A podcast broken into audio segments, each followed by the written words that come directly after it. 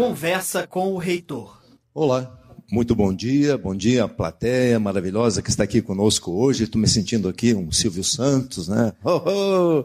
E aí, sejam bem-vindos. Este é um programa Conversa com o Reitor especial de final de ano e hoje nós teremos aqui os diretores das escolas superiores de graduação e também da Unintertech para conversarmos um pouco sobre 2022 e também perspectivas para 2023. Então, neste formato aqui organizado pela CNU, nós vamos conversando aqui com as pessoas, nesse estilo aqui né, bem interessante. Não vou fazer analogias aqui para não pegar mal. É tudo água que tem aqui em cima, né? não tem bebidas alcoólicas. E nós vamos começar aqui, então, pelas senhoras. Poder feminino aqui da da graduação da Uninter. Bom dia, Dina. Bom dia, Débora. Como de praxe, uh, todos os nossos convidados do nosso programa falam um pouco de si. Rapidinho, cumprimento as pessoas e fala um pouco da sua formação, tempo de casa, né, um percurso dentro de casa, bem rapidinho aí para que as pessoas né, já os conhecem todos, mas é sempre bom fazermos essa, essa referência. Beleza? Combinado? E aí eu vou circulando aqui nas mesas, conversando com vocês. Começamos por Pelatina, já que está com o microfone na mão. Bom, eu sou a professora Dinamara, oito anos e alguns meses de Uninter já, diretora da Escola Superior de Educação, onde nós temos ali uns 49 cursos. Mas falamos da escola depois, né? Minha formação, para quem está aí na rede mundial de computadores, ou quem está nos acompanhando né, no Conversa com o Reitor, fechamento do ano, é, graduação em licenciatura, né, uma escola de educação, letras, história, geografia, filosofia, depois mestrado em educação, doutorado em educação e pós-doc em educação. Então a gente tem uma caminhada dentro da escola de, de educação até para ter aderência a uma escola de educação. Obrigada, reitor. Bom dia a todos que nos ouvem aí no Brasil e no exterior. Bom dia, plateia. Bom dia, reitor. Em nome de quem eu cumprimento todos os nossos diretores. É uma satisfação estar aqui com vocês. Agradeço todo esse trabalho da CNU por proporcionar aí a oportunidade de nos comunicarmos com as pessoas. Meu nome é Débora Veneral. Este ano completei 20 anos de Uninter, com muito orgulho, reitor neste primeiro de novembro. Então, completei aí essa trajetória e caminhada acadêmica. Sou formada em Direito, com pós-graduações na área, cinco pós-graduações na área do Direito, mestrado em Educação e doutorado em Direito. E também aí a gente vai fazendo ao longo da caminhada alguns cursos na área de Gestão para proporcionar aí uma melhoria nos processos no dia a dia. E é uma satisfação estar aqui com vocês já que você está com o microfone, vamos falar um pouco da tua escola, né? da área jurídica, gestão pública, segurança. Né? É, qual é a, o tamanho desse, dessa gestão que você tem que fazer? Muito bem. Nós temos, então, a Uninter dividida em escolas e a escola que está sob minha gestão é a Escola Superior de Gestão Pública, Política Jurídica e Segurança, e como o nome diz, obviamente estão, então, contempladas as áreas. Temos ali é, 68 colaboradores diretos, incluindo os professores de Direito e a equipe que trabalha comigo, e temos 17 mil alunos na nossa escola. Temos os cursos voltados, como viram aí no nome, na área pública. Uma das características essenciais da nossa escola, reitor e colegas, é justamente a aprovação em concursos públicos, porque são alunos relacionados aí, que estão relacionados a atividades na área pública. Mas também temos os cursos de gestão de segurança privada, curso de investigação profissional, cursos outros aí que foram lançados recentemente, nesse 2022, como mediação e arbitragem, que está em voga no Brasil aí em razão é, da negociação das relações fora do Poder Judiciário. E temos a última novidade aí, o curso de perícia judicial e extrajudicial, que é um curso novo, interessante. Inclusive, reitor, comunico aqui a todos os nossos ouvintes, que é o curso, é o único curso no Brasil, gente, que foi lançado. Então, é mais uma vez, a Uninter inova. É inovador esse. Sim, ah, exatamente. Legal. E está habilitação, eu posso fazer o curso e passar a ser um perito da justiça, é isso? Sim, pode fazer o curso e será habilitado uma reprofissionalização atuar. aí, Isso quem aí. sabe, né? Excelente, é um curso, inclusive, pessoa, pessoal, que eu convido até vocês que estão no auditório, já têm uma graduação, isso traz aí uma maturidade maior e uma, uma preferência, de certa maneira, na atuação, a fazer esse curso. Você pode ser nomeado perito do juízo para atuar em várias causas, a depender da habilidade. Por exemplo, uma pessoa que é formada em contabilidade e faz esse curso, poderá, obviamente, ser nomeada aí numa perícia onde envolve cálculos. E assim por diante, obviamente, o tempo aqui não dá para a gente explicar direitinho, mas nós estaremos à disposição para é, a, explicar melhor aí a atuação. Inclusive, esse curso registro aqui, ele advém, de certa maneira, é, de uma alteração na lei, no Código de Processo Civil. E nós precisamos de muitos peritos no Brasil. E eu noticio algo bem mais interessante, que é a respeito da tecnologia que a Dinamara falava agora mesmo. É, tomei conhecimento semana passada de que os juízes estão nomeando peritos online em todo o Brasil. Então, significa que a atuação não é só hoje loco regional e pessoal, e sim pode ser online em todo o Brasil, dada a natureza das perícias, que inclusive envolve a área trabalhista no direito e assim por diante. Área médica, área trabalhista e quaisquer outras situações. Perícias que envolvem acidente de trânsito e assim por diante. Essa é a grande novidade estamos aí captando novos alunos e novos profissionais. Quanto à remuneração, que é bem importante, é uma remuneração bastante significativa atribuída pelo juiz. Varia de caso para caso. Muitas vezes a gente tem aí honorários fixados em 7, 8, 10 mil reais por perícia, a depender da situação e do valor da causa. Então, bastante interessante. Posso continuar? Não. À vontade, vai lá. Em fala. relação. advogado? É, em relação a.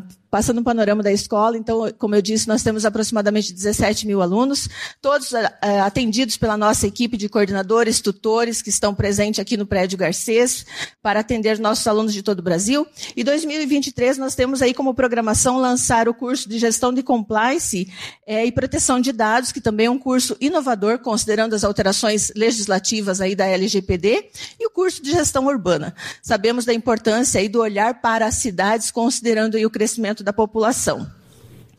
Quero falar para vocês também nessa oportunidade é, de um curso que tem sido bastante perguntado, que é o direito. O direito até então tradicional, presencial, aqui em Curitiba, aproximadamente 700 alunos, nota 5. Aproveito para falar que também na nossa escola, de 13 cursos que estão é, contemplados, nós temos sete deles avaliados com nota 5 e tão somente um com nota 4. Essa nota 4 será revertida porque nós estamos pleiteando aí uma nova avaliação. Então teremos todos os cursos com nota 5, estou profetizando isso. E Dando continuidade ao direito presencial, eu quero dizer que nós é, fizemos, reitor, algumas inovações, inclusive com o seu apoio, e a maior inovação que aconteceu na pandemia, e a pandemia trouxe, sim, muitas coisas interessantes, muitas reflexões, e mudanças foi de que antigamente jamais imaginávamos que os alunos de direito tão tradicionais que faziam prova no papel fariam prova online. Então essa foi a inovação no direito presencial. Implementamos as provas online, o que faz com que o processo seja muito mais rápido. Então essa é a novidade do direito presencial e também o cumprimento da legislação implementando 40% eh, do percentual das aulas em EAD. E agora a pergunta, a resposta à pergunta que tenho certeza que estão fazendo é sobre o direito EAD. Teremos sim o direito EAD no futuro, a gente acredita nisso, porque é um caminho sem volta.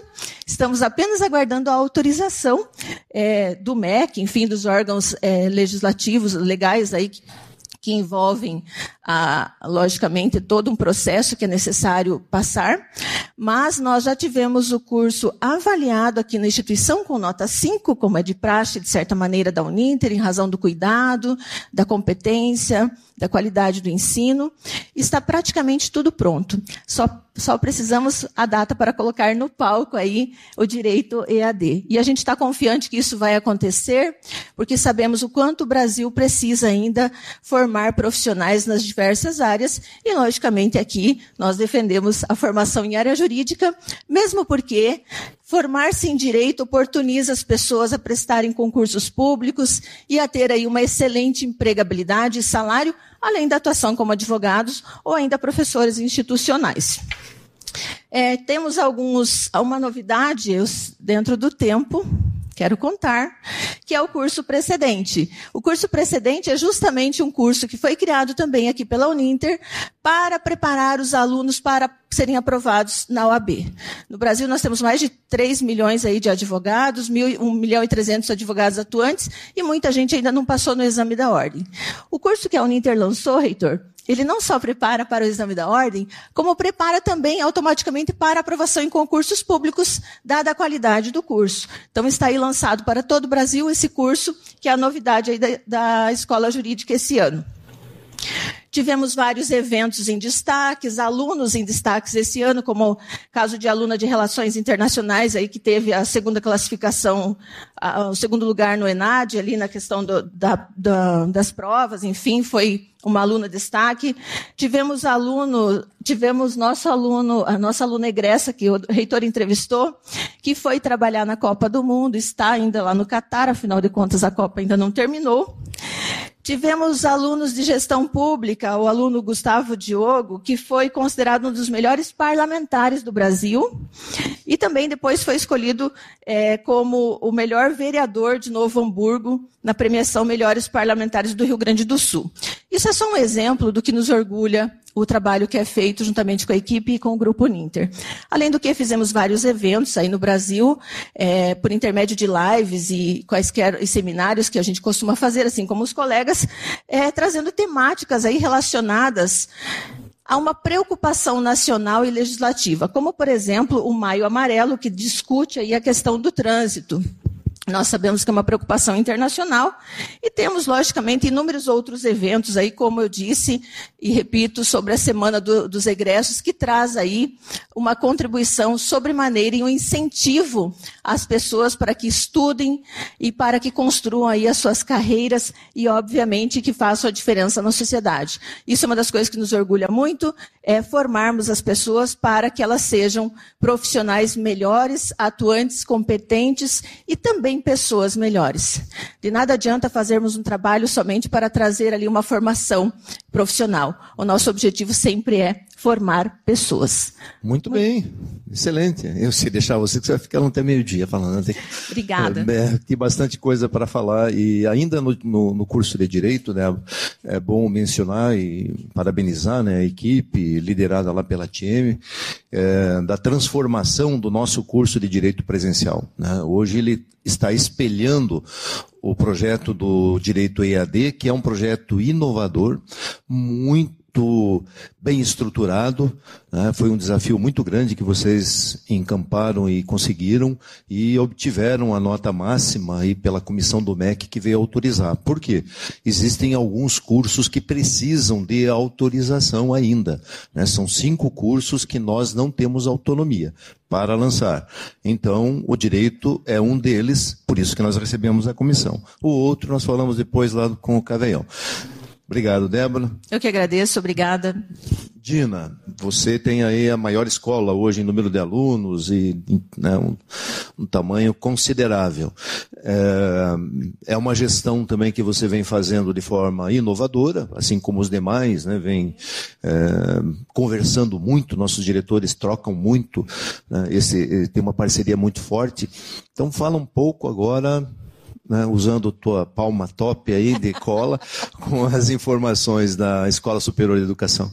Bom, reitor, é, primeiro agradecer. A escola ela é formada por 118 professores e 42 administrativos internos. Nós temos empresas que dão suporte, porque é óbvio nós não, não, não conseguimos fazer a correção de todos os trabalhos. Então, nós temos empresas cadastradas que recebem uma capacitação junto com a escola de polos para ajudar os nossos professores internos. Então, importante pensar assim: fazer uma gestão inovadora e democrática e participativa significa ter pessoas ao seu lado.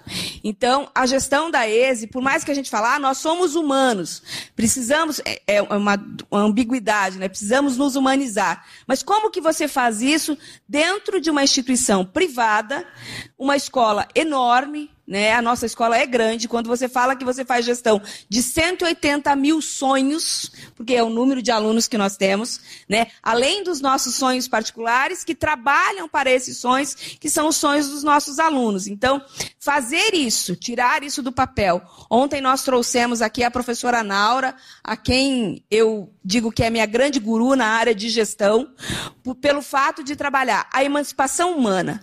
Como que você faz a emancipação humana? Das pessoas que estão ao seu lado fazendo gestão e também dos seus alunos. Porque não basta você trabalhar num currículo de ensino superior.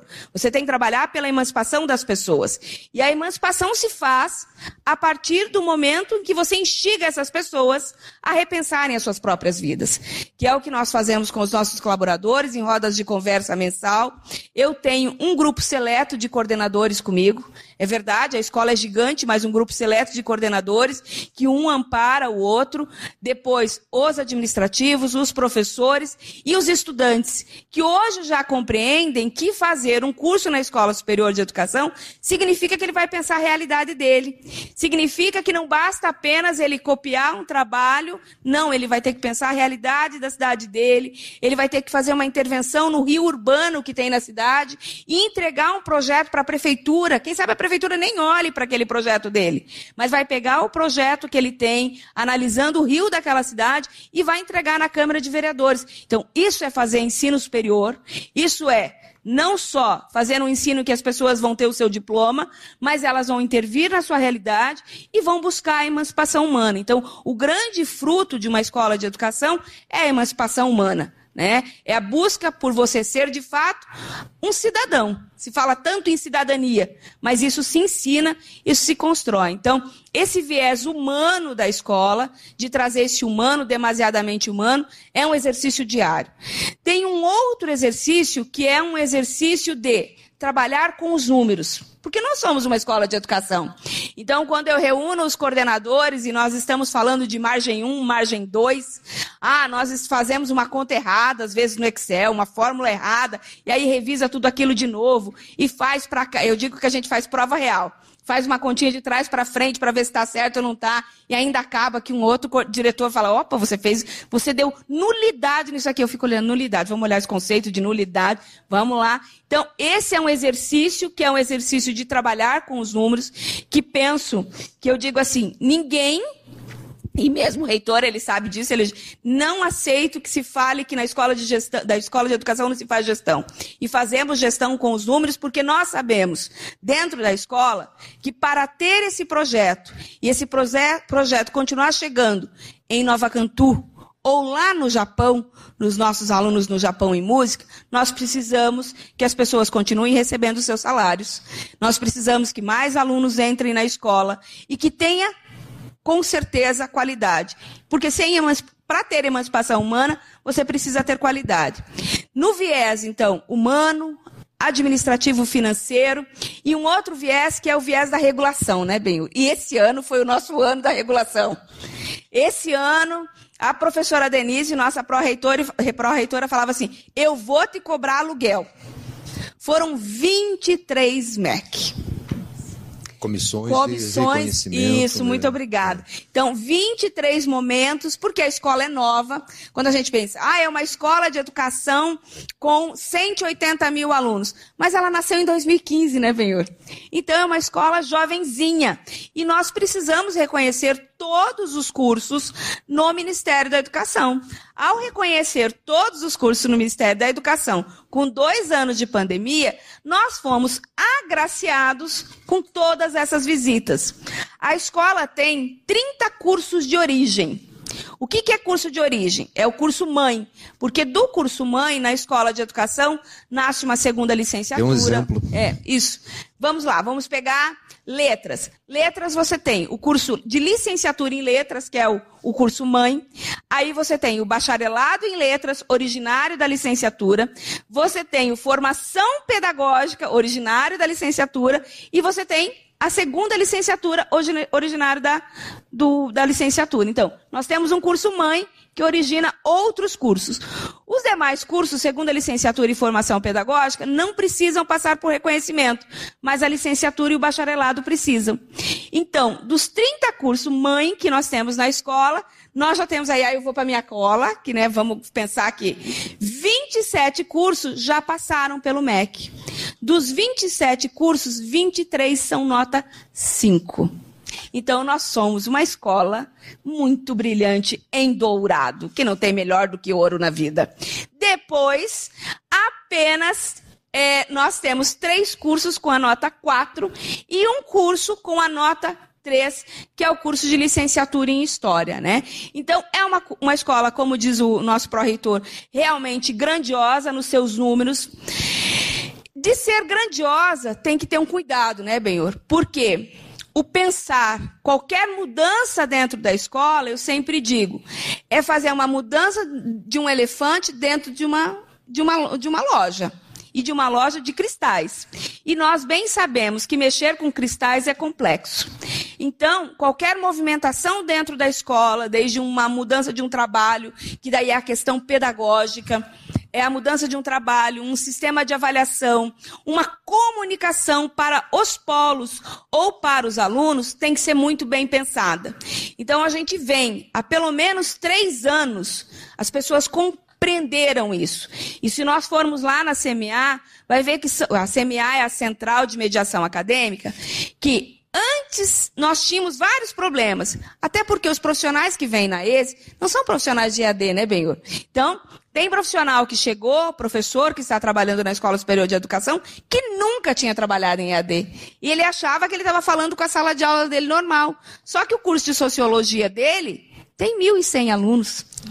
Então, precisou capacitar todos esses professores para entenderem o que é trabalhar na educação à distância.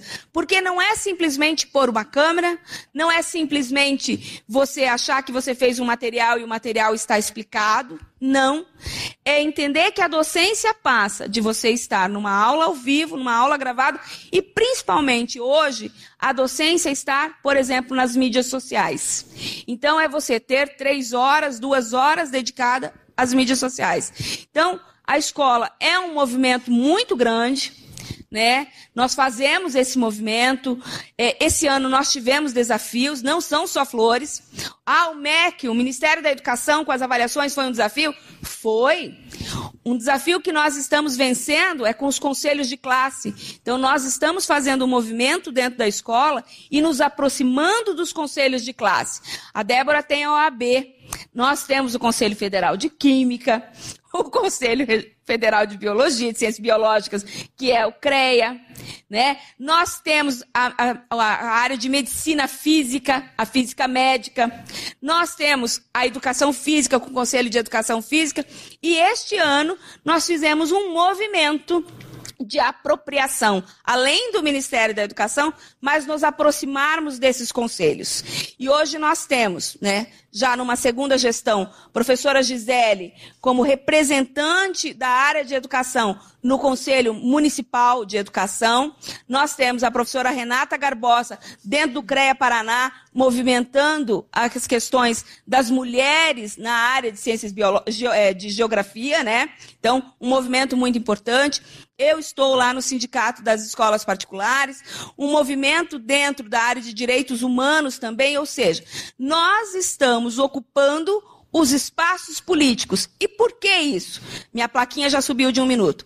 Porque nós precisamos mostrar para as pessoas, para os órgãos reguladores, que fazer educação à distância é um trabalho muito sério. E nós queremos as cadeiras nossas dentro desses espaços para debater, para mostrar o que nós fazemos, ou seja, de forma política, o que nós já fazemos de forma científica.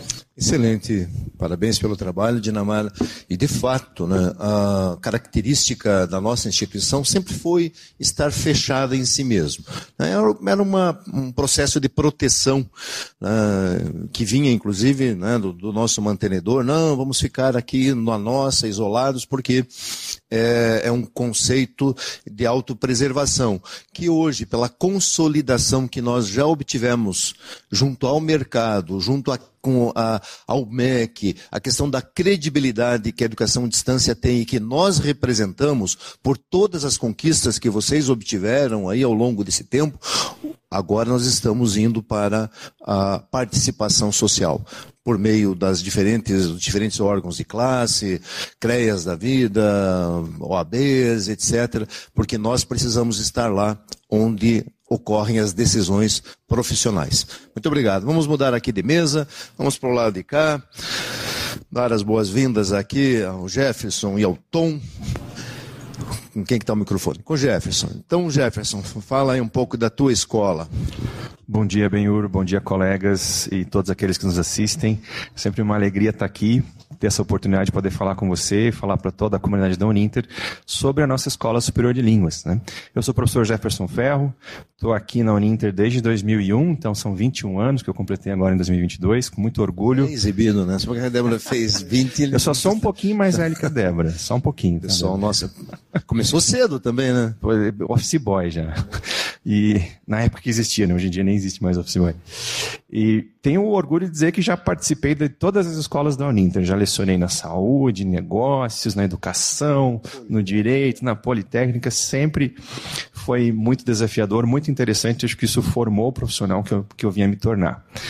E em 2022, esse ano, então, assumi das mãos da professora Tereza Cristina, até quero aproveitar para deixar um, um, abraço caloroso para ela, que está afastada por tratamento de doença, a, a missão de tocar né, a nossa Escola Superior de Línguas, a nova escola da Uninter, que começou em 2021, setembro de 2021, com o lançamento do seu primeiro curso, o curso de Letras em Inglês. Então, esse ano o curso fez um ano, né, a gente está completando o nosso primeiro ano de existência. E esse curso, Benhur, é um curso muito desafiador e inovador. Ele propõe, por exemplo, 18 disciplinas, quase 40% da grade de disciplinas obrigatórias, em língua inglesa. Você não vai achar isso em nenhum curso da concorrência. Claro que isso é um grande trabalho para nós, né? de produção, de legendagem, uma série de, de ações que nós precisamos tomar para que isso funcione bem para os alunos. Além disso, nós fazemos aulas de conversação. Esse ano a gente teve mais de 30 horas de aulas de conversação ao vivo com os alunos, né? E para isso também nós precisamos contar com o AVA, o pessoal do Newton, até deixo um agradecimento para ele, para fazer algumas adaptações no nosso, nosso AVA, para que a gente pudesse ter um sistema de agendamento em que os alunos se inscrevem e agendam sua participação uh, numa sala de aula virtual. É um sistema que foi desenvolvido por uma demanda da Escola de Línguas e que hoje está disponível para toda a Uninter. Uh, um outro sistema que o Newton também desenvolveu para nós, que é uma demanda do curso, é o de utilizar eh, questões de áudio é, que os alunos é, têm que ouvir e também podem gravar a sua voz dentro do AVA para que a gente possa dar um, um, analisar a voz deles, né, e dar um feedback. Então são desenvolvimentos que foram feitos graças a esse grande desafio que a Escola Superior de Língua se colocou, né, de trazer um curso que ensina realmente a língua. A gente já passou de mil alunos no nosso primeiro ano, é, com certeza vamos crescer ainda mais no ano que vem. E eu sempre digo, né, Benhur, que é, a, a Escola Superior de Línguas tem duas grandes missões. É, uma é formar profissionais da área de línguas, profissionais competentes, com cursos que têm grandes diferenciais e que oferecem algo que nenhum outro curso oferece no mercado. E o outro também é contribuir para o processo de internacionalização, de expansão uh, do, do, conhecimento e do contato com outras línguas para toda a comunidade da Uninter. Nesse sentido, nós temos, posso dizer que nós temos duas grandes ações. Uma é a de produzir conteúdo, conteúdo em língua estrangeira, que vai para as nossas redes sociais, para as nossas mídias e também para cursos de extensão. Nós tivemos esse ano, bem, 14 cursos de extensão que a gente produziu uh, na área de, de línguas, né, que tiveram mais de 6 mil alunos. E o nosso canal no YouTube é o único aqui, vou me gabar aqui do pessoal, apesar de eu ser menor escola, que tem em número de inscritos, o dobro do número de alunos.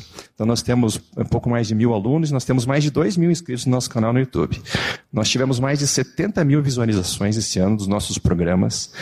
É, e aqui eu destaco o nosso, um programa que é oferecido para todos os alunos, né, que, é, que são as aulas do curso de inglês UBEST, que a Escola de Línguas oferece gratuitamente para todos os alunos da Uninter. A gente teve mais de 40 mil visualizações das aulas que nós fazemos ao vivo. A qualquer aluno, né? qualquer curso acessa. Qualquer aluno de qualquer curso ele tem direito a acessar o curso de inglês UBEST, que está no AVA, ele precisa fazer o aceite do curso. Se ele tiver dúvida, não encontrar a CMA pode instruir, ou nós mesmos, né? E esse curso ele tem aulas todas as sextas-feiras em inglês, 100% em inglês, né, que são ofertadas dentro do Mava, só para quem está no curso, né, ele não é aberto a qualquer pessoa. A gente teve mais de 40 mil alunos assistindo essas aulas ao longo do ano. Então são números é, expressivos que mostram como a gente está conseguindo produzir conteúdo significativo em língua estrangeira para toda a comunidade da Uninter. Nós fizemos também uma aula que eu acho que foi a primeira vez na Uninter, uma aula uh, que foi transmitida aberta no YouTube, com dois professores de universidades diferentes, um professor do Canadá e uma professora dos Estados Unidos. Né? Então, fizemos uma aula internacional aqui em inglês, ao vivo, com professores de duas universidades diferentes.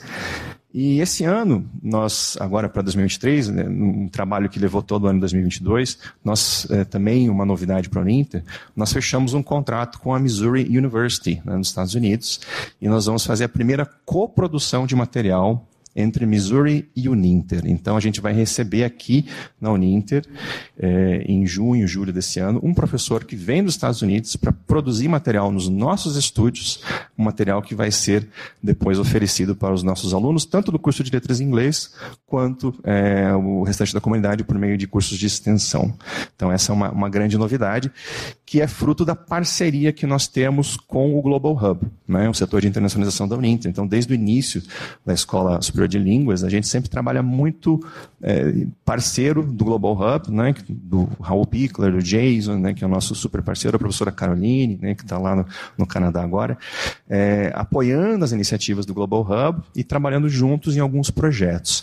Como, por exemplo, uma outra novidade da Uninter que acontece agora em 2023, que é o nosso programa de intercâmbio com o Canadá, né, o Collaborative Field Experience, que teve ontem, foi divulgado o nome dos alunos brasileiros brasileiros que foram selecionados, são 15 alunos brasileiros que vão participar, que vão se juntar a 15 alunos canadenses que chegam aqui em Curitiba em fevereiro. Então, esses 30 jovens, 15 brasileiros e 15, 15 canadenses, vão ficar uma semana juntos aqui na região de Curitiba, do Paraná, fazendo uma série de experiências, uma série de. É, tendo uma série de experiências, fazendo visitas a vários lugares, uma série de atividades, numa iniciativa que é até então inédita né, para a Uninter. Então, é uma iniciativa do Global Hub com apoio apoio da Escola Superior de Línguas, que a gente executa no ano que vem.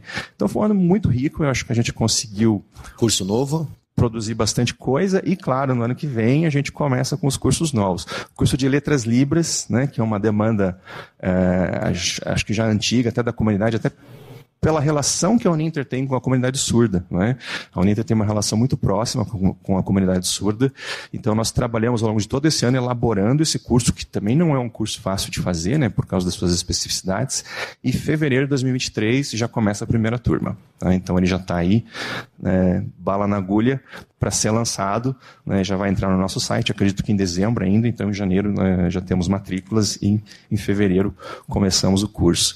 E também ao longo do ano que vem, letras espanhol e bacharelado em inglês. São os próximos dois cursos que a gente tem aqui na fila para lançar. Bacharelado em inglês, campo de trabalho.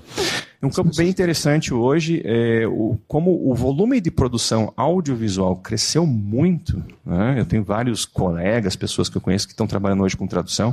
Então a área de tradução ela se desenvolveu muito. Engraçado que a gente pensava antes que ia diminuir por causa da inteligência artificial, né? Mas foi o contrário aumentou. O que aconteceu é que descobriu-se que, eu acho que o Elton sempre fala sobre isso, né? A inteligência artificial chega, ela não tira o trabalho, ela coloca uma nova forma de relação com o trabalho. Então aconteceu isso. Então hoje os tradutores eles usam a inteligência artificial, mas eles têm mais trabalho e não menos, né? Então aumentou muito o volume de trabalho para os tradutores, que é um campo que a gente vai explorar no bacharelado. Excelente, muito bom. É uma área nova, como você disse, na Uninter, a questão da língua está presente há muito tempo. Como era o nome daquela. Nós tínhamos aqui vinculado, acho que o curso secretariado era. Professora Malu? Um laboratório de línguas na época. Ah, a gente tinha um centro de idiomas, era um, a gente tinha um Uninter Idiomas aqui. Uninter Idiomas. Uhum. Não, antes do Uninter Idiomas, na Facinter. Tinha um setor que, que era vinculado ao curso de secretariado Eu não lembro se tinha um nome do setor, um nome. mas eu comecei trabalhando justamente ali. É, eu lembro disso. em 2000. É, que sempre foi uma visão do professor Pickler, né, ter essa, esse, esse, contexto. Eu lembro que era o secretariado executivo, né? Exato. Trilingue, exato. né? Nós época. tínhamos três línguas na época. Tínhamos é. professores, muitos professores de inglês, foi aí que eu comecei na Uninter, né? É. Tínhamos de espanhol, francês e até de alemão e italiano também na época. E aí o aluno optava por, por três línguas que eram obrigatórias ali para o é. secretariado executivo. Ele fazia inglês como obrigatório e tinha mais duas mais opções. Mais duas opções. Que ele ah. escolhia. Então tudo aqui na Uninter tem uma origem, né? Tem uma, uma visão de alguém, né? um contexto de alguém que evolui e hoje temos aí a Escola de Línguas né? indo em frente. Parabéns aí pelo trabalho também, Jeff. Obrigado. Tom, Antônio Lázaro Conte, fala de você um pouco, Tom, depois da, da escola. Ok. Bom, eu sou engenheiro de produção, é, tenho mestrado em administração e quase doutorado em engenharia de produção. É muito bom estar aqui presente, ver o pessoal na plateia, ver a turma reunida, assim, parece estranho, né? A pandemia já acabou faz tempo, mas a gente não recriou o hábito de estar tá convivendo, né? E aos poucos a gente está recomeçando. Então é muito bom também ver a reação da plateia, né? Quando a Dinamara fala do céu estrelado dela de 23 nota 5 e assim por diante, todo mundo, oh, né? Lembrando que nota 5 é a nota máxima, né? Assim como um monte de gente perguntando para Débora, e o direito, e o direito é a D, né? Quase na surdinha assim, ela, nossa, se sair vai ser um espetáculo para a Uninter. Bom, eu sou Antônio Lázaro Conte, professor Tom, diretor da Escola Politécnica. É, a Escola Politécnica também, ela nasceu em 2015. Eu entrei praticamente junto com a professora Dinamara, ou seja, recentemente, e fiz uma cola aqui, né, para começar a agradecer, agradecer primeiro o Benhur e o, e o Mauri, que ele disse assim, olha, o professor Benhur já realizou 107 edições do programa, 108 agora, né? É uma bela de uma jornada, portanto, parabéns. E eu queria também agradecer demais os 11 coordenadores da Escola Politécnica, os mais de 60 professores, os administrativos, por quê, Benhor? Porque no final de 2019 nós tínhamos seis cursos na Escola Politécnica. E agora, em fevereiro de 23... Seis de graduação. Né? Seis de graduação, só a graduação. E agora, no comecinho de 23, nós teremos 26. Então foi um pequeno salto, né? E para isso precisa ter a ajuda dos coordenadores, dos professores administrativos, é uma força é, de trabalho assim intensa, muito muito boa mesmo. E, e, como eu disse, a gente deu um salto grande. Tivemos aí agora, esse ano de 2022, é, a conclusão, né, a integralização de cinco desses 20 novos cursos. É, então foi, foi bacana ter alunos graduados, já formados nesses cinco cursos. Mas ainda tem mais 15 pela frente, o que significa que nos próximos anos a gente tem um crescimento aí até. Você natural. já participou de colação de grau deles, dos teus alunos? Desses daí ainda não. É, ainda não. Mas oh, ano que vem, no comecinho do ano que vem, eu acho que eles estarão lá, né? O Sidney já está aqui, feliz, egressos, né, Sidney? É, então, assim, foi um trabalho muito intenso para fazer eh, essa finalização desses cursos. Depois foi um trabalho muito intenso também, que a Dinamara também passou, para ter o reconhecimento, né? Porque agora começam. Para 2023 nós vamos ter aí 11, 11 cursos entre o presencial. Tem aí alguns bem reconhecidos também. Ah, sim. Temos os nota 5, né? Os primeiros lá que vieram em 2015, né? A engenharia de produção, computação e elétrica, todos eles têm nota 5 no EAD. Tem GPI, ADS e GTI também, que são é, cursos que já foram avaliados. Mas assim, o trabalho foi intenso. Também foi intenso para a preparação dos quatro que vão ser lançados o ano que vem, que eu nunca perco a oportunidade de dizer que a gente vai ter banco de dados, são tecnólogos, banco de dados, é, jogos digitais na área computacional, gestão do agronegócio na área de ciências agrárias e o xodó nosso, que é a produção de cerveja. Né? Então todo mundo está é, assim, desesperado. Você viu que o pessoal aqui já, opa, já querem saber onde vai ser a parte é. da, do laboratório, da degustação. Sim, sem dúvida. Todo mundo quer participar, né? E todo mundo também quer fazer a cerveja em casa e principalmente controlar, né? Que é esse o objetivo principal do curso, fazer e ter o controle do que está sendo produzido. É, nós tivemos um ano particularmente muito bom. Os resultados foram, foram muito positivos, né? os EBITDAs foram muito positivos. Nós tivemos um crescimento muito grande nas mídias sociais, bem, porque a gente estava sofrendo para divulgar. Engenheiro tem uma característica incrível, né? é bem low profile, mas a gente está tentando mudar isso. Temos vários programas, né, alguns com os polos, né, o Momento Politécnica. Temos um programa F5 que faz bastante sucesso também. É, o programa Gerir. Bom, tem diversos, depois a gente acaba sempre esquecendo. Né? E nós temos um, uma, um sistema de, de trabalho que é através de grupos de trabalho. E o grupo de trabalho de mídias produziu essa coisinha meiga aqui, que é o nosso mascote, que é o 35PU, né, que é 35PU, que na verdade o 3 é o E, o 5 é o S e o PU é Escola Politécnica. Então, a Escola Superior Politécnica da Uninter. Então, esse mascotezinho, ele aparece sempre que a gente está fazendo a abertura dos nossos programas, aparece sempre nas divulgações da Uninter. Nós temos também um, uma newsletter chamado Newton News, em que ele também aparece sempre ali divulgando as principais informações da Escola Politécnica. Crescemos muito também na área de extensão, que era um calcanhar de, Aquiles nosso lá na Escola Politécnica, não tínhamos praticamente nada. Evoluímos muito, temos aí um curso de programação Python que está sendo um sucesso, tem muita gente se inscrevendo, então, e outros também que nós estamos produzindo já e que deve sair em 2023. Então, acho que foi um, crescimento bacana. É, nos preparamos também para o ENAD do ano que vem, né? Porque esse ano foi pessoal lá de negócio, mas o ano que vem é, são as engenharias de novo. Esperamos ter resultados muito positivos. Enfim, bem, eu acho que foi um ano muito, muito bacana mesmo, de crescimento, de aprendizado, de colaboração. Criamos aí um. Ah, tivemos gozado, né? As atividades extensionistas, elas surgiram, né? São obrigatórias agora a partir de janeiro, né? De 2023, mas nós lá implementamos desde 2020. E uma fala que a professora Dinamara comentou agora de pouco, que é essa forma de estar na comunidade, fazendo trabalhos com a comunidade para a comunidade. Todos os cursos da Escola Politécnica já têm as atividades extensionistas.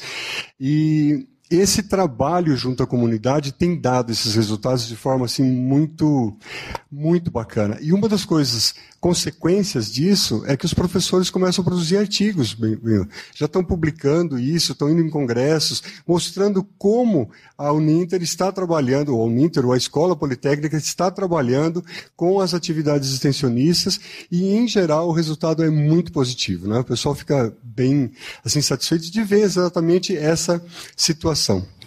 Eu já tinha comentado uma vez que há mais de 20 anos eu, eu, sonhava com algo parecido com isso, mas eu imaginava que poderia ser sistêmico do Brasil, né? Que as pessoas poderiam aos 18 anos fazer o serviço militar, quem quisesse, ou um serviço social, né? E me parece que agora a gente está resolvendo isso através desse caminho, ou seja, quem está integrado, está fazendo uma, um curso superior no Brasil, a partir do ano que vem vai ser obrigatório ele de alguma forma ter esse relacionamento. É isso. Maravilha. E como você disse, né? Olha, pessoal, não é fácil trabalhar com esses engenheiros, viu? O pessoal de cintura dura, né? A gente teve uma caminhada aí para amolecer esse pessoal de longa, longo período. Mas como nós somos insistentes, persistentes e fomos devagar, né? Fomos deixando eles trabalhar, se adaptando e criando, né? Inovando, hoje chega a esse nível que está a escola politécnica. Um grande número de cursos, trabalhando em diferentes áreas áreas, né, nas engenharias mais duras, puras ali, civil, né, coisa assim mais pesada, mas também na área é, do agrobusiness, né, que é um, né, uma alavanca propulsora do Brasil. Então vocês têm uma missão aí fantástica. E outro é, grande fator, outro grande pilar hoje, que é a tecnologia aplicada pelo desenvolvimento né, de, da área de informática em si, né, que é fortíssimo no Brasil hoje. Nós né, sempre falamos que quem sabe programar hoje não fica desempregado um dia, né, porque é o que há de emprego, o que há de demanda nessa área é impressionante. Nós mesmos aqui fazemos um grande esforço para manter os nossos profissionais de TI. Né? Então, parabéns também, Tom, pelo trabalho lá. Excelente. Vamos mudar Eu que de agradeço. Vamos mancar para outro lado aqui. O, o Jorge Bernardi, né? O Jorge Bernardi precisa falar conosco também. Jorge, seja bem-vindo, por favor. Como diretor da nossa Unintertec, vamos então abrir um espaço para o Jorge, que ele tem um compromisso de saúde aqui, já na sequência. Além do Jorge ser nosso vice-reitor, né, ele tem muitas outras funções na Uninter. E também está hoje como diretor da Unintertec e vai falar dela um pouquinho. Eu estou entusiasmado, reitor, com esse evento e quero parabenizar os meus colegas diretores de escola. Eu cheguei quando a Dinamara estava falando, mas depois eu ouvi o Jefferson e o Tom, porque nós fazemos tanta coisa aqui na Uninter, reitor, que muitas vezes nós nem nos damos conta. Eu ouvia a Dinamara falar sobre o, o, trabalho dela junto à sociedade civil. Eu até me atrasei um pouco porque nós estamos fazendo um grande convênio com o Rotary Club, o distrito aqui da região sul do Paraná, mas que vai se estender para todo o Brasil. O Rotary Club ele tem cerca de 50 mil membros em todo o nosso país. E também estamos trabalhando com Lions, que tem mais de 40 mil membros e cerca de 3 mil clubes. Então, a Unintertec foi um sonho, um sonho do nosso mantenedor, o professor Wilson Pickler, que o primeiro curso que ele fez foi um curso técnico à distância, até de um instituto que existe até hoje, e ele fez o, o curso de, de eletrônica. E ele contou essa história e ele sempre teve um sonho de levar esses cursos técnicos para todo o Brasil. E através do professor Marlos Geronasso, a, a escola surgiu há cerca de dois anos e hoje nós já estamos com mais de 5 mil alunos matriculados só no estado do Paraná. E há uma semana atrás começamos com os cursos de qualificação profissional e hoje já estamos nos aproximando de 200 alunos. A qualificação profissional é um curso que vai ser ofertado em todo o território nacional. E com o esforço do nosso reitor, que esteve eh, em Brasília nessa semana, nós também vamos ter, se Deus quiser, o ano que vem, os cursos técnicos em todo o território nacional. Eu quero agradecer a toda a equipe da Unintertec, agradecer à professora Dinamara, que é, atua e apoia também a Unintertec, a professora Maria Tereza, que é a secretária da, do EJA, onde a Unintertec está, ah, digamos assim, instituída. Ciebeja, né? Ciebeja. É o... Exatamente. Ciebeja é, é a, escola, a escola, né? A o nome escola, oficial da escola. E com o apoio do reitor e de todos vocês aqui, eu tenho certeza de que a Unintertec será um sucesso e fará com que milhares e milhares de jovens brasileiros eles possam fazer um curso técnico. Reitor, se eu puder concluir, hoje os nossos cursos técnicos, os alunos que entram no primeiro ano do ensino médio já podem fazer um curso técnico. Não precisa concluir o ensino técnico, o ensino médio para fazer um curso técnico. Então, nós temos uma possibilidade muito grande quando isso for ofertado em todo o território nacional. Excelente. É, a modalidade é concomitante, né? Tem duas. A concomitante que é essa, mencionada pelo jovem, pelo Jorge, desculpe. E Mas a eu subse... sou jovem também, viu? Menos, né?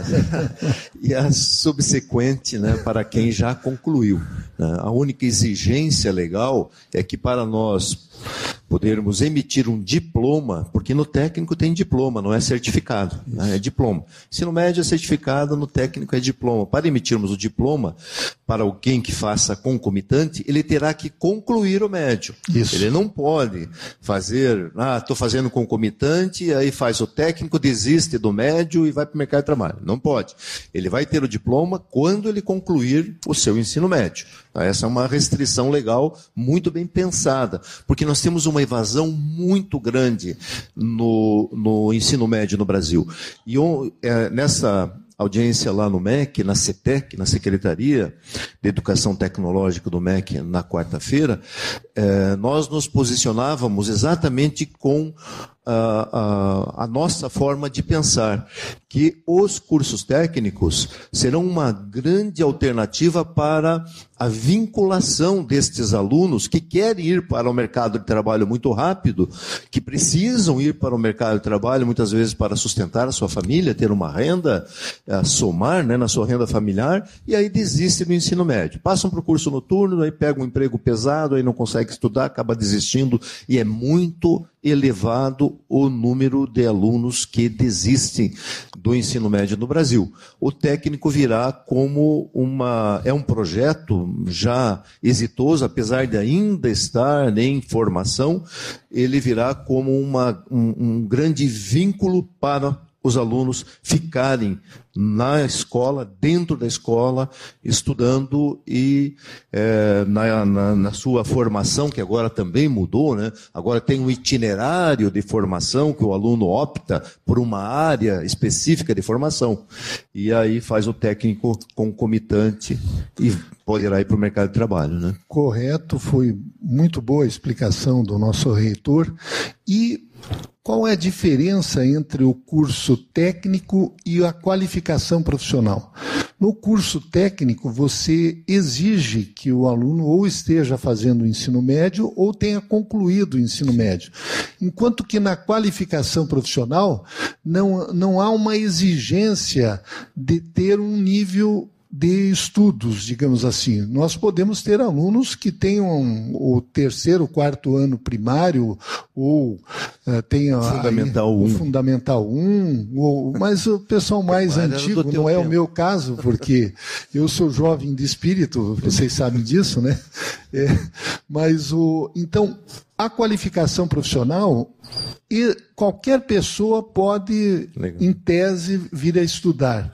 E na qualificação profissional, ele não recebe um diploma como no ensino médio ou no ensino superior. Ele recebe um certificado de qualificação profissional. E isso é uma grande oportunidade para milhares de pessoas, principalmente aquelas que já estão um pouco mais de idade, que elas possam ocupar esse espaço, se aperfeiçoar e voltar ou melhorar no mercado de trabalho. Excelente, Jorge. Obrigado. Parabéns pelo trabalho, hein, mais uma vez, por todo o trabalho né, que você Obrigado. bate Obrigado, nas 11, aí, como o pessoal fala, está né? Tá em todo lado né, na instituição. Obrigado. Deixa eu mudar de mesa agora, vir aqui para. Mesa de peso. É mesa pesada, é. Tô vendo aqui, ó. Pessoal, falar por você, né? Que estava gordo aí, né? Não, não, emagrece, né? Já está com mais cinco pontos de safena aí não, e não se cuida. Eu vi lá os torresmos, você comendo lá os torresmos do filho lá no Rio Grande. É, muito bem. Muito bem, quem começa aqui? Nós temos o Caveião. Vamos começar com o Caveião aqui, então. Começamos pelos mais jovens, então. Certo, vai lá, Caveião. Bom dia a todos. É um prazer estar aqui com o magnífico reitor hoje para falar um pouco sobre a nossa escola. Então, sou Cristiano Caveião, sou graduado em enfermagem, tenho especialização em gestão de saúde.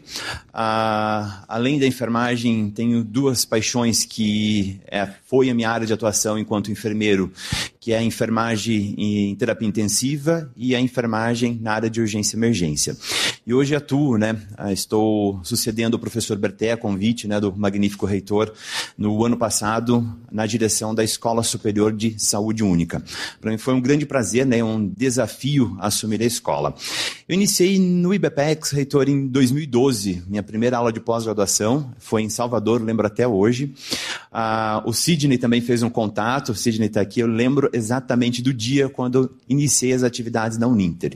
E efetivamente na graduação em 2018. Então hoje já são 10 anos, de setembro de 2022 até de setembro de 2012 a setembro de 2022, nessa instituição a qual sempre tive o sonho de trabalhar.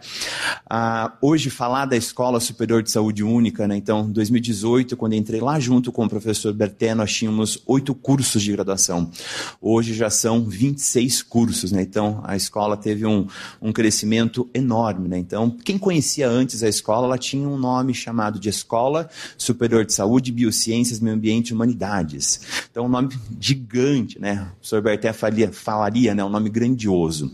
Mas para unir né, as tendências de nomenclaturas da própria Ministério da Saúde, crescimento da escola, chegada do curso de medicina veterinária, nós passamos a trabalhar com o nome de saúde única, né? Então, que seria um tripé onde não existe a dissociabilidade entre a saúde ambiental, a saúde humana e a saúde animal.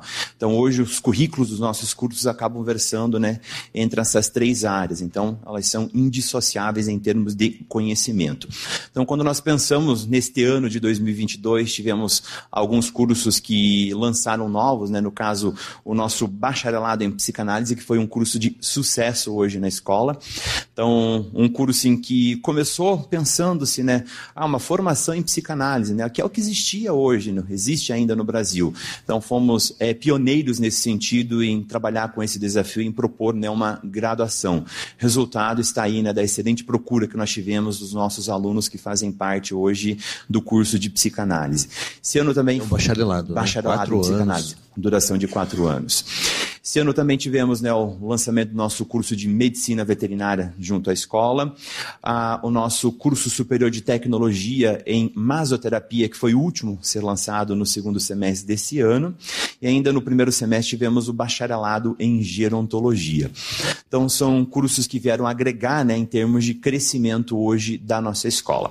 Então, ao total, somos em 103 colaboradores que ficam divididos entre a área docente, a parte técnica e de laboratório, somando tudo, né? Unidade Curitiba, São Paulo, São José dos Campos, Brasília, Belo Horizonte e Porto Alegre. Então estamos presentes, né, é, nessas regiões com os cursos que fazem a utilização da metodologia semipresencial não podemos deixar de pensar né, que algumas conquistas bem importantes, uh, eu diria que da escola, mas também dos nossos professores. Né? Então, vou citar aqui alguns nomes. Né? A professora Daisy Forlin, que é a nossa coordenadora de enfermagem, ela recebeu um prêmio Avanços e Conquistas no Exercício Profissional da Enfermagem do Conselho Federal de Enfermagem.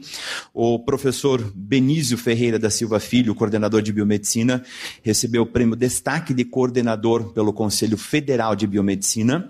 E a professora Larissa Barbosa de Paula recebeu também um prêmio destaque como docente do curso de biomedicina pelo Conselho Federal de Biomedicina. Então, para nós nos orgulha, porque significa que a Uninter e o nosso time está sendo visto, né, a nível nacional. Se os próprios conselhos identificaram os nossos profissionais, significa que existe um, um destaque, né, uma grande inserção aí dos nossos cursos.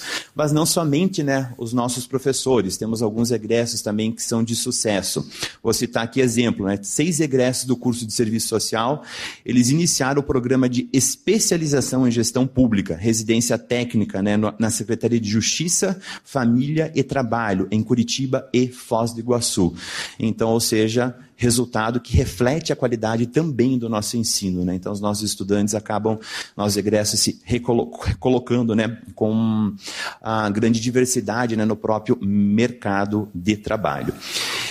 E aí, junto né, a tudo isso, nós tivemos a reconhecimento, até quando eu preparei aqui a nossa fala, eram três cursos, mas hoje o senhor já anunciou mais um, né? Então, quarto curso da escola que foi reconhecido com nota 5. Então, recebemos, né, diferente da professora Dinamara, que passou de 20 comissões nesse ano, esse ano recebemos quatro comissões avaliadoras de curso, e os quatro cursos obtiveram conceito 5. Contudo, para o ano que vem, estamos aguardando aí oito comissões, né? então teremos um trabalho, de certa forma, um pouco maior. Hoje nós temos também né, um destaque dentro da escola, o professor Augusto, que foi nomeado é, representante do Conselho de Saneamento Ambiental de Curitiba. Né? Então, existe uma certa representatividade hoje dos nossos profissionais que atuam na escola na Uninter nesses conselhos, assim como até a professora Dinamara comentou, é um local que realmente nós precisamos ocupar, que são órgãos de debate que trazem, né, de certa forma, conhecimento para dentro da instituição, mas também compartilhamos né, o nosso conhecimento. E quando nós pensamos em mudar né, o nosso nome da Escola Superior de Saúde Única, ah, trabalhamos né, sempre do princípio que nós podemos levar para a comunidade. Então, nós fizemos uma parceria com uma cidade da região metropolitana, né, então nós temos hoje uma parceria com o Campo Magro, um projeto de saúde única, onde nós mapeamos né, as principais dificuldades que o município tem e iremos trabalhar de forma integrada né, a área de saúde humana, saúde ambiental e saúde animal. Então, entendemos que isso é um grande grande destaque. Né? Então, para nós, como é, professores hoje dentro da escola, levar um pouco mais esse conhecimento para a comunidade, proporcionar também que os alunos possam vivenciar isso, acaba sendo muito importante. E aí, não é só isso né, que move né, a nossa escola. Fiz aqui um pequeno resumo, reitor, dos números que eu gosto de falar, né, porque acho que é importante. Né?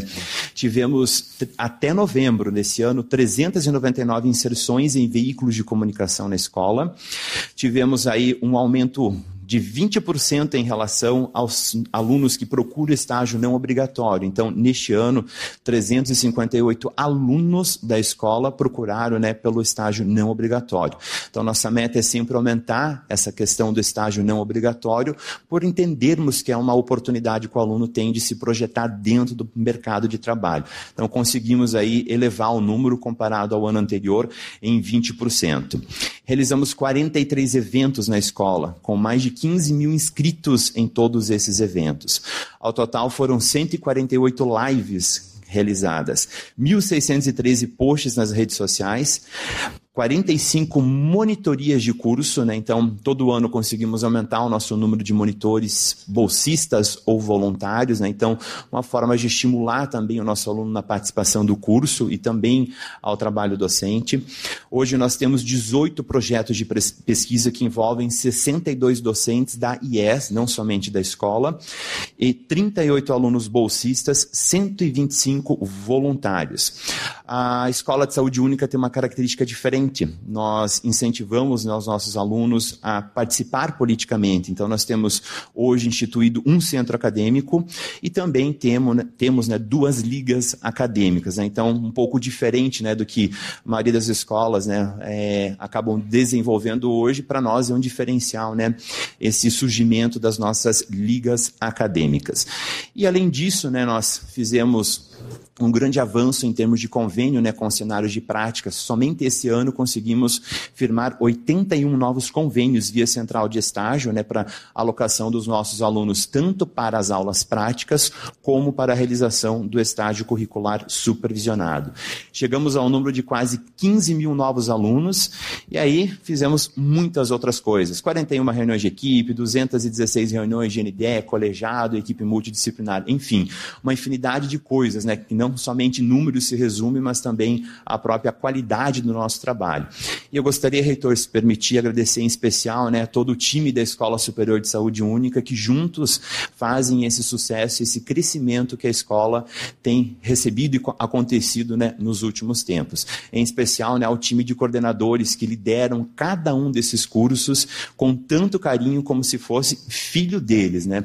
Eu sempre uso uma frase da professora Daisy, né, que ela sempre comenta.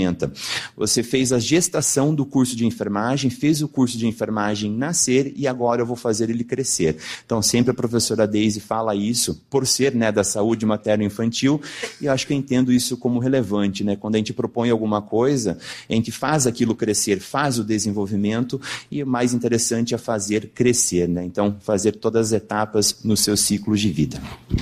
Legal, obrigado, Caveião, pela explanação. Eu tive a oportunidade em Brasília, na quarta-feira, de ir até o polo, nosso polo lá no, no, no Venâncio, né, no Shopping Venâncio, e conhecer os laboratórios que eu não conhecia. Eu conhecia o polo desde, desde antes de existir, mas eu não, em função da pandemia, eu praticamente não viajei mais. Né, e essa semana fui conhecer, ficaram muito bons os laboratórios, é, fantástico, porque estão dentro de um shopping, e imagine um laboratório é, bem estruturado com uma parede inteira de vidro para o passeio, né, para a, a, a, passagem das pessoas por ali, vendo os alunos fazer os experimentos, participando das aulas. É um negócio bem impressionante. É, eu nunca vi em nenhuma instituição por mais instituições que eu tenha visitado no país como avaliador, nunca vi nenhuma instituição que estivesse dentro de um shopping e que os seus laboratórios estivessem totalmente visíveis, né, com uma parede inteira de vidro, né, com exceção de um lá que não houve condições que foi o de estética né, e cosmética. Mas todos os demais laboratórios impressionam né, pelo tamanho, pela qualidade e pela, por essa acessibilidade ao público. Né? Ficam lá, podem ficar vendo alguém fazer um experimento ao vivo, né, em tempo real. Ficou muito bom, parabéns lá pela, pela condução né, dessa estruturação. E Alberté também, né, que também fez parte aí do, do, do, do começo, né, do início dos superpolos. Muito bem. Elton Schneider. Vamos lá, eu estava esperando o Berté hoje aqui, porque é, é, entra naquela história assim, né? Ele sempre fala que ele foi coroinha de igreja. Berté, ah, né? É. Continua. E, e, casualmente, ele é ainda. o padre em que ele era coroinha é o padre da minha cidade, lá no Rio Grande do ah, Sul. É? Aí, semana ele passada, fica encontrei. Que fica chacoalhando ele... aquele negócio que faz fumaça Isso. lá, né? No seu. Incensório. Aí entra aquela história assim: perguntei, padre, o senhor lembra do Berté, do Rodrigo? Ah, sim. O que o senhor lembra dele? Malandrinho. É, malandro. Entendeu? Eu esperando para contar isso ao vivo, o Berté não está aqui Não hoje para poder não falar. Ah, mas Vamos lá então, já vamos começar a explicar algumas coisas, né? Depois do infarto, todo mundo muda alguma coisa, começa por aí. Ah, essa é uma regra básica. Então, este ano inteirinho já foi assim: Pilates segunda e quarta, academia terça, quinta e sexta. Hoje eu não estou lá porque estou aqui. Das 8, às no... das 8 às 9, todo dia de manhã, tem academia de um jeito ou de outro, de segunda a sexta-feira, obrigatório. Até agora a barriga cresceu mais, realmente. Ressaltou bem a barriga, afinou a perna, o braço, mas a barriga continua igual. Não tem jeito. Tá? Começa Cerveja, por aí. Né? Cerveja, é. Cerveja, é, esse aqui é o modelo novo do Tom, ó, é sem espuma, branca, entendeu? Estão provando aqui, ninguém sabe. Vamos lá. Graduado em administração, mestrado em engenharia, doutorado em administração de novo. Né? Só para voltar às origens, digamos assim. Aqui na Uninter eu sempre digo que são três momentos. Um primeiro quando você vem fazer uma palestra, quando estava começando a Facinter lá em 2000. 2001 eu comecei a dar aula, dava uma única disciplina, quarta e sexta. Aí depois, 2002, 2003, aumentei para duas, mas continuava sendo quarta e sexta, só dava aula nesses dias. Saí em 2004, voltei para a matriz da empresa que eu trabalhava no Rio Grande do Sul e em 2005 voltei para Curitiba e nós começamos no mesmo dia. 5 de fevereiro de 2005 está lá o CLT, o meu e o seu foi no mesmo dia. Então, são 17 anos ininterruptos, mais uns três antes, já dá pelo menos uns 20 anos de casa aqui uh, na Uninter, digamos assim. Mas de alguém que começou aqui aprendendo a ser professor, começa por aí. E uh, eu sempre brinco com a Dinamara, que ela falou que é uma escola de educação que lida com números, nós somos uma escola de negócios que também entende de educação. Ah, e quando não sabe, nós vamos lá pedir ajuda para ela. Essa é a diferença. Ah, como é que faz isso? Como é que faz aquele? Como é que cria o outro? Como é que se atende àquela situação? Como que aprende um adulto, por exemplo? Então, acho que esse é um dos aspectos importantes e interessantes que a gente tem aqui, é o fato de poder ter ah, ah, ah, muito próximo, do lado, literalmente, alguém que entende daquilo que você não entende, que possa te ajudar. E dentro de um escopo de mais de 140 cursos que nós temos, fica difícil você dizer assim: tem alguma área do conhecimento que nós não tenhamos um professor ou um especialista que entenda para tirar sua dúvida a respeito disso? Muito difícil de conseguir fazer isso. Né? Por quê? Tem toda essa diversidade de pessoas, de conhecimentos, e que a gente pode ir lá buscar e trazer para cá.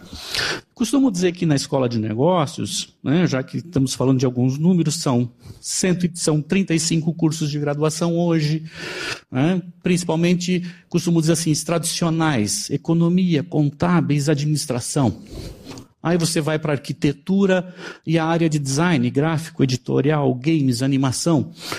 Os outros cursos de gestão que fecham essa conversa, aí vem marketing, RH, finanças, logística, e-commerce, negócios digitais, startups e assim por diante. Então, um volume bastante grande, são mais de 120 mil alunos na escola. Né? Sempre brincava há alguns anos atrás, eu dizia para a Dinamar, um dia eu vou ter mais de 100 mil, porque ela já dizia assim, eu tenho 100 mil. Eu disse, eu também vou ter mais de 100. E rapidamente, a escola de saúde, a escola politécnica também estão caminhando para chegar nesses números. A escola jurídica também, quando lançar o curso de direito, pode ter certeza que vai estar lá brigando para estar em escolas que têm essa quantidade de alunos. Começa por aí.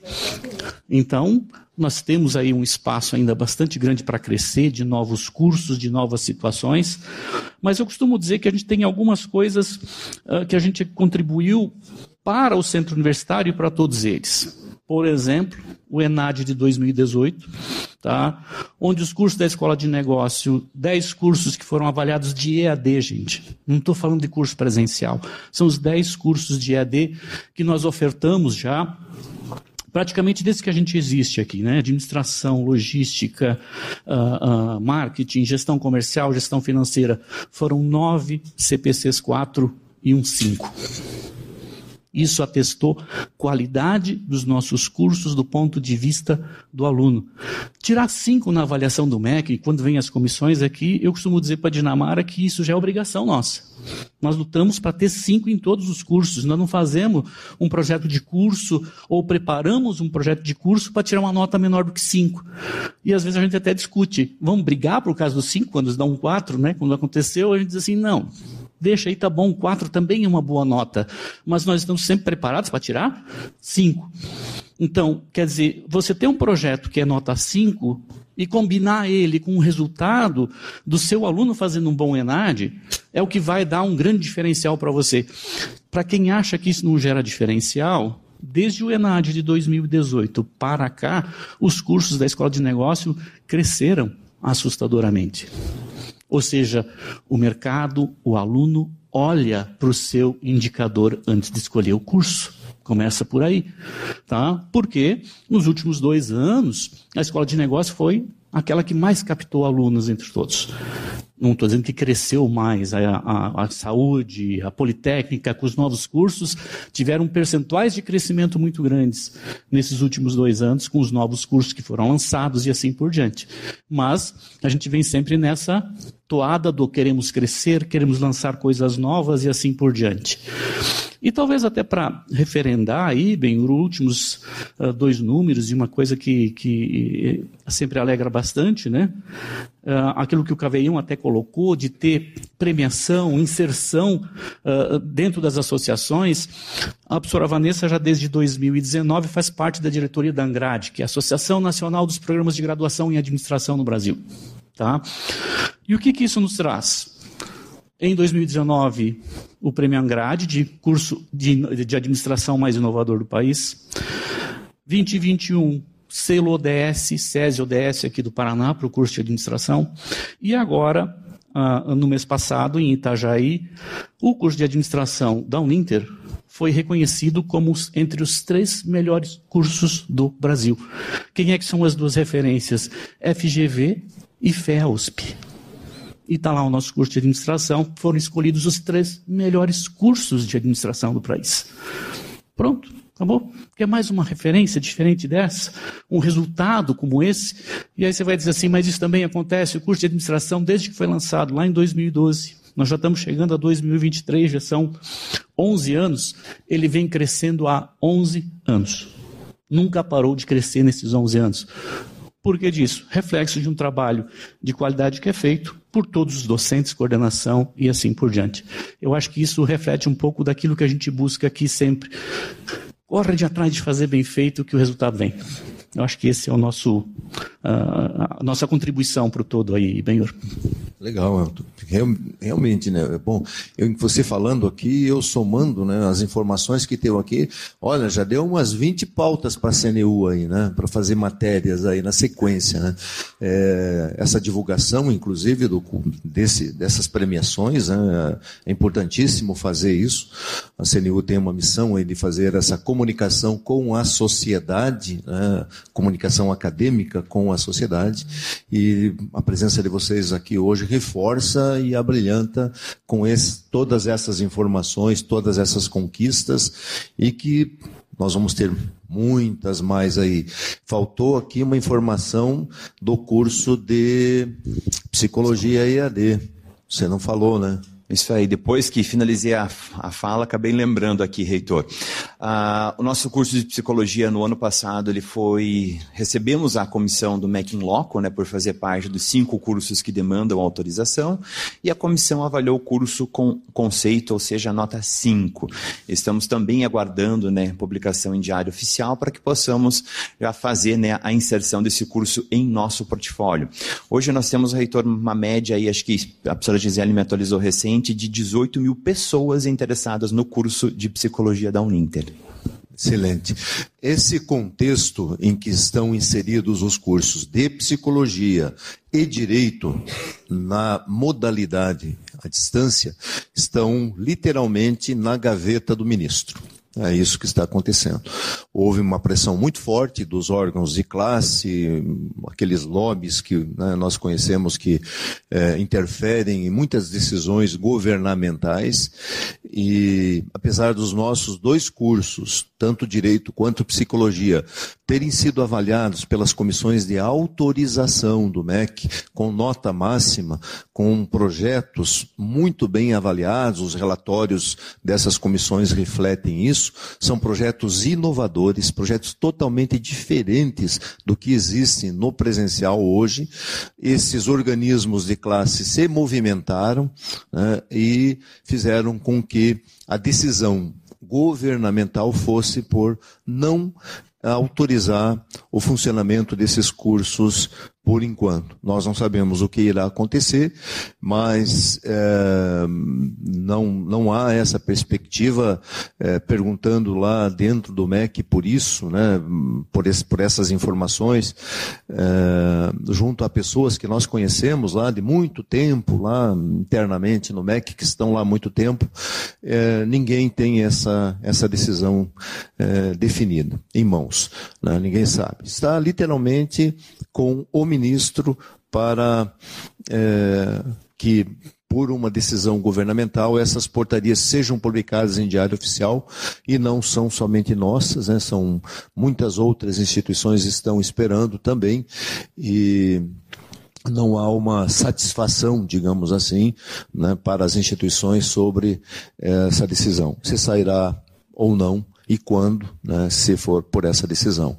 Temos aí uma mudança de governo acontecendo. Né? Ontem foi noticiado o, o novo ministro da Educação, e é um ex-governador do Ceará, é, eleito senador, que aceitou assumir o Ministério da Educação, e a partir daí muita, muitos desdobramentos a partir de assumirem, né, muitos desdobramentos acontecerão, e hum, total indefinição do que irá acontecer a partir de janeiro.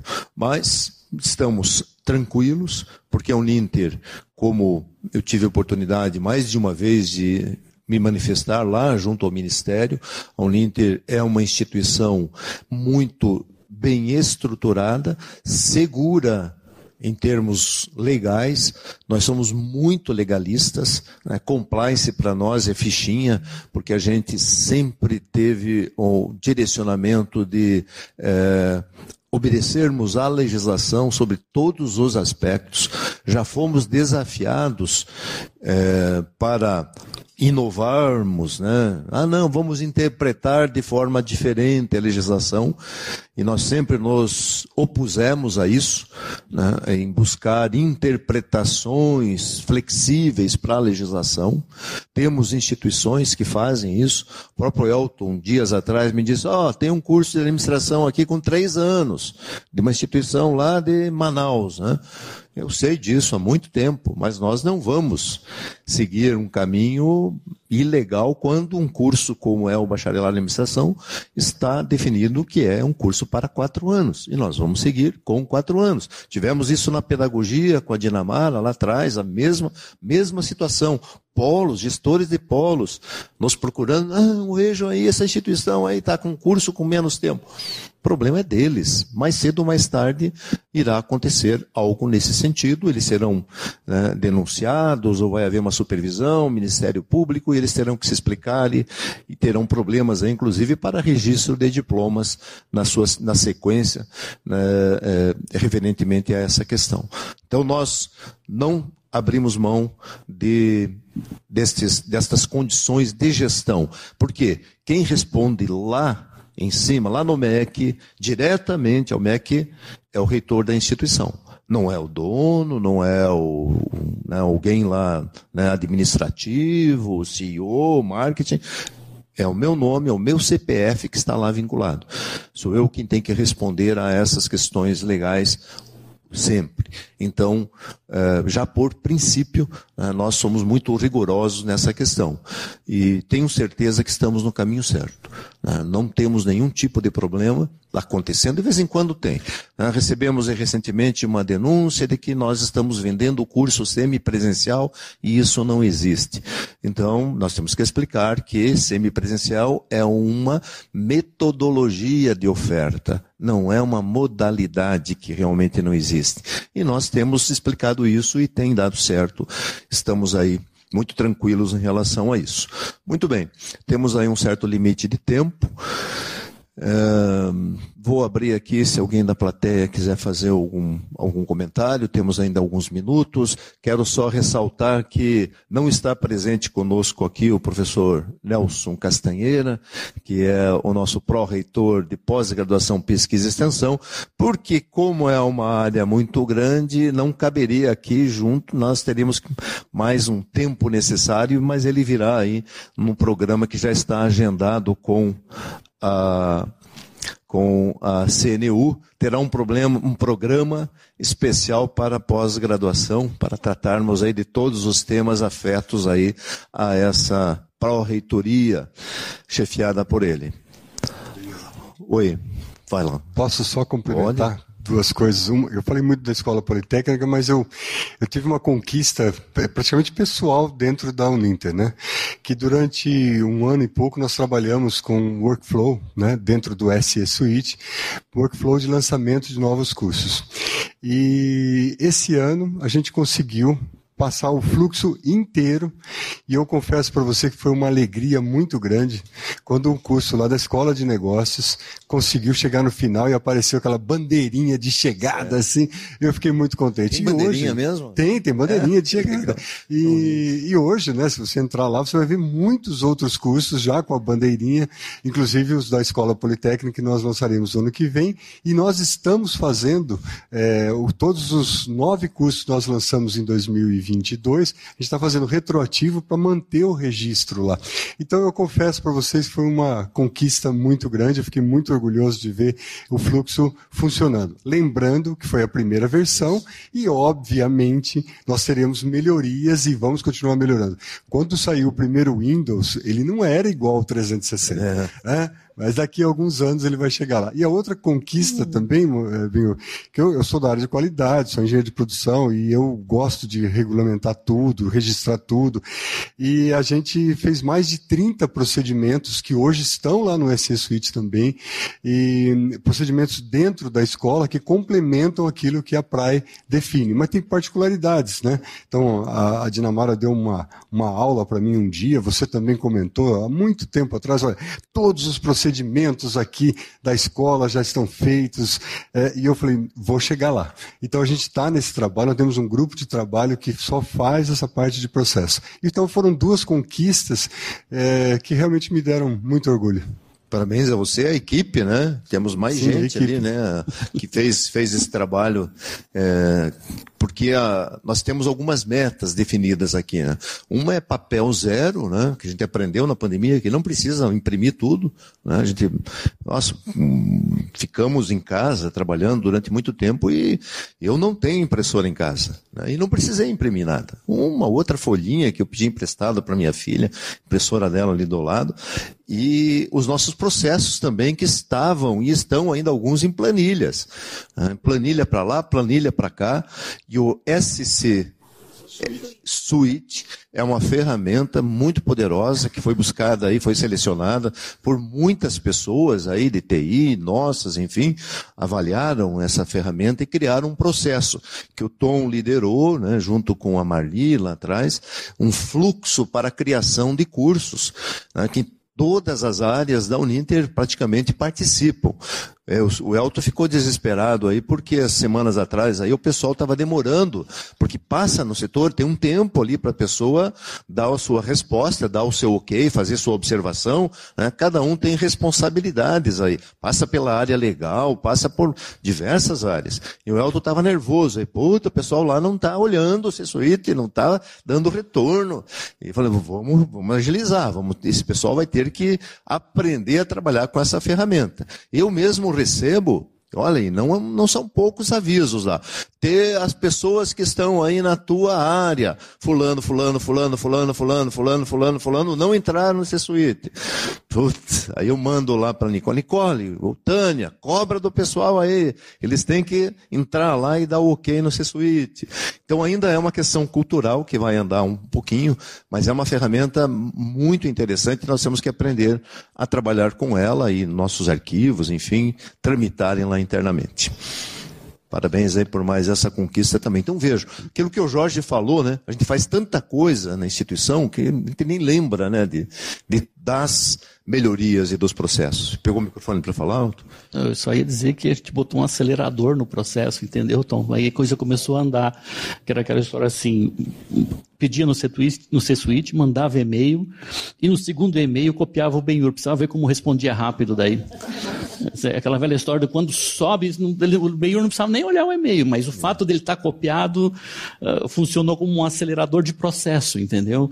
Então, depois que ele descobriu o acelerador, a coisa mais legal. Mas é exatamente isso, Elton. Exatamente isso. A gente tem que primeiro aprender a ferramenta. Foi assim no AX, foi assim no, no AVA, foi assim no quinto elemento. Nós temos que aprender a ferramenta. Depois que a gente aprende, a gente tem que descobrir o caminho. Né? E nós, nesse momento, somos esses aceleradores. Né? Nós, enquanto coordenadores e diretores, nós temos que fazer esse fluxo andar. Mas eu creio que, por exemplo, daqui a um ano, a, a, a rodada seguinte já vai ter um grau de conscientização muito maior e a prática, o conhecimento da ferramenta vai ser muito maior. Eu acredito muito que a gente vai ter uma ferramenta maravilhosa nos próximos anos. Sim, e o, o, detalhe é assim, né? Não é, era uma equipe correndo de atrás, né? Era Marli, o Armando, o Alessandro, o Cláudio. Escuta, não chegou, não vai, Elton, não anda até fazer a coisa Passa por mais funcionar de 20 áreas dentro da Uninter. São 20, são mais 20 áreas, 20 mais de 20 áreas. Então veja, é muito complexo o lançamento de um curso dentro de uma instituição como a nossa, né? Era bem mais simples quando era na Facinter, é, na, na FATEC, era uma coisa muito mais rápida. A instituição cresceu muito, ficou muito estruturada, e isso cobra um preço. Mas a gente está exatamente trabalhando para que esse preço possa ser bem é, conduzido pela gente. Mas é isso aí. Legal. Então, muito obrigado né, pela presença de todos aqui, de todos os diretores. E uma lembrança aqui, né, de, de, agradecer, eu ia já agradecer a todos, da CNU, né, a equipe inteira, a equipe dos estúdios, né, lideradas pelo Sérgio Demome, né, um, um, excelente profissional aí que veio somar conosco, é um grande parceiro nosso em todas as realizações acadêmicas. Né, é, fica aqui o nosso agradecimento oficial à equipe, né, que está nos apoiando lá no, lá dentro do, do aquário, lá no fundo, né? E ao Sérgio também que faz todo um, um trabalho de apoio também a, aos eventos e isso faz muita diferença na qualidade do nosso trabalho. Né? Nós avançamos muito. Avançamos muito mesmo, em termos qualitativos, nessa instituição. E ainda temos muito a fazer e dependemos do trabalho de todos vocês e dos líderes aí nas escolas, nas pró-reitorias.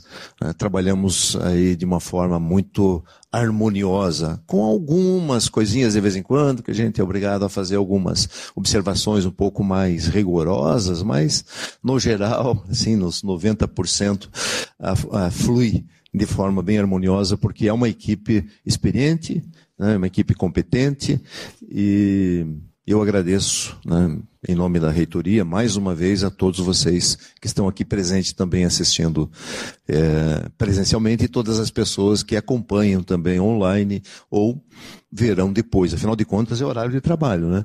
Então, o pessoal está trabalhando. Então, tem muita coisa para entregar hoje ainda, antes de entrar em férias. Né? E muitos também continuarão trabalhando mesmo nas férias, aí, como é de praxe na Uninter. Né? Então, é, fiquem de prontidão, não vão muito longe, né? Porque eu já tive que voltar muitas vezes de viagem, né? Lá no lá no, no, no Cafundó do Juda, né, e o nosso mantenedor dizia assim, onde é que você está? Falei, ah, tô aqui, né? tá bom, reunião marcada para amanhã de manhã, então, né? Aqui, na época era presencial, né? Hoje está mais fácil, né? Hoje a gente tem feito reuniões online aí. Pessoal, mais uma vez, muito obrigado. Parabéns pelo trabalho de vocês e que tenhamos em 2023 um grande ano. Feliz Natal a todos, né, com suas famílias, abençoado Natal e que este ano de 2023 seja de muitas outras vitórias. Tá? Obrigado.